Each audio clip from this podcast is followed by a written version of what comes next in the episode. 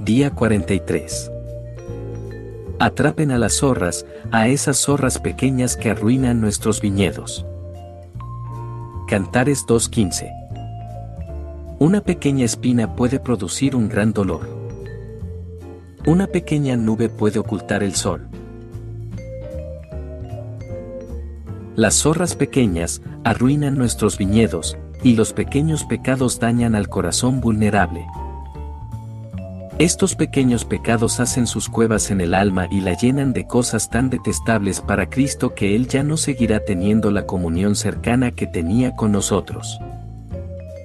Ni siquiera los grandes pecados pueden destruir al cristiano, sin embargo, hasta un pecado pequeño puede hacerlo sentir miserable.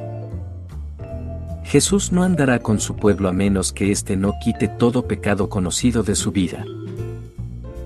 Él dice, si obedecen mis mandamientos, permanecerán en mi amor, así como yo he obedecido los mandamientos de mi Padre y permanezco en su amor.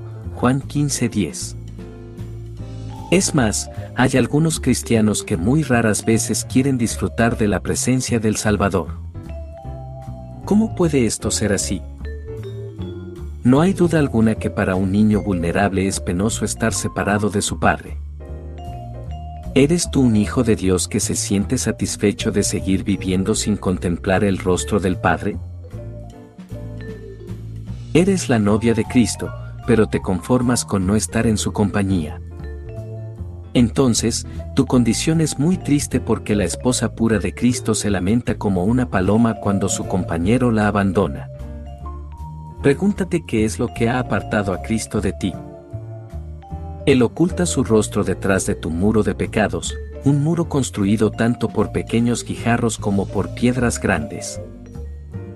Los grandes mares están constituidos por pequeñas gotas de agua y las grandes rocas están conformadas por diminutas partículas.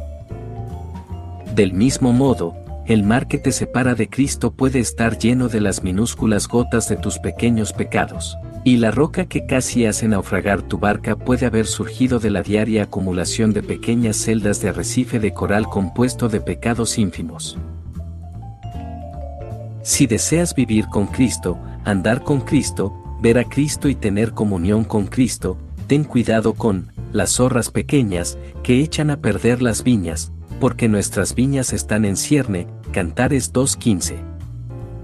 Jesús te invita a acompañarlo para que juntos atrapen las zorras. Con su tremendo poder él sin dudas podrá, al igual que Sansón, atraparlas rápido y con facilidad. ¿Por qué no vamos con el de cacería? Lamentablemente, en lugar del arrepentimiento, lo primero que el pecado hace en nuestras vidas es hacer que nos escondamos del Señor. Cuando Adán y Eva oyeron que Dios andaba recorriendo el jardín, entonces corrieron a esconderse entre los árboles, para que Dios no los viera. Génesis 3.8. Fíjate que el versículo no dice que el Señor se escondió de ellos. No, fue su pecado el que constituyó una pared divisoria entre ellos y Dios. Son las iniquidades de ustedes las que los separan de su Dios. Son estos pecados los que lo llevan a ocultar su rostro para no escuchar, Isaías 59.2. Sin embargo, en el mismo jardín del Edén, Dios en su soberana gracia buscó a Adán. Pero Dios el Señor llamó al hombre y le dijo, ¿Dónde estás? Génesis 3.9 Los creyentes jamás necesitan sufrir la alienación porque ahora en Cristo Jesús, a ustedes que antes estaban lejos, Dios los ha acercado mediante la sangre de Cristo. Porque Cristo es nuestra paz, de los dos pueblos ha hecho uno solo, derribando mediante su sacrificio el muro de enemistad que nos separaba, Efesios 2 13 14. Confiesa en esta mañana esas zorras pequeñas que han roto tu comunión con Cristo, quien derramó su sangre por ti.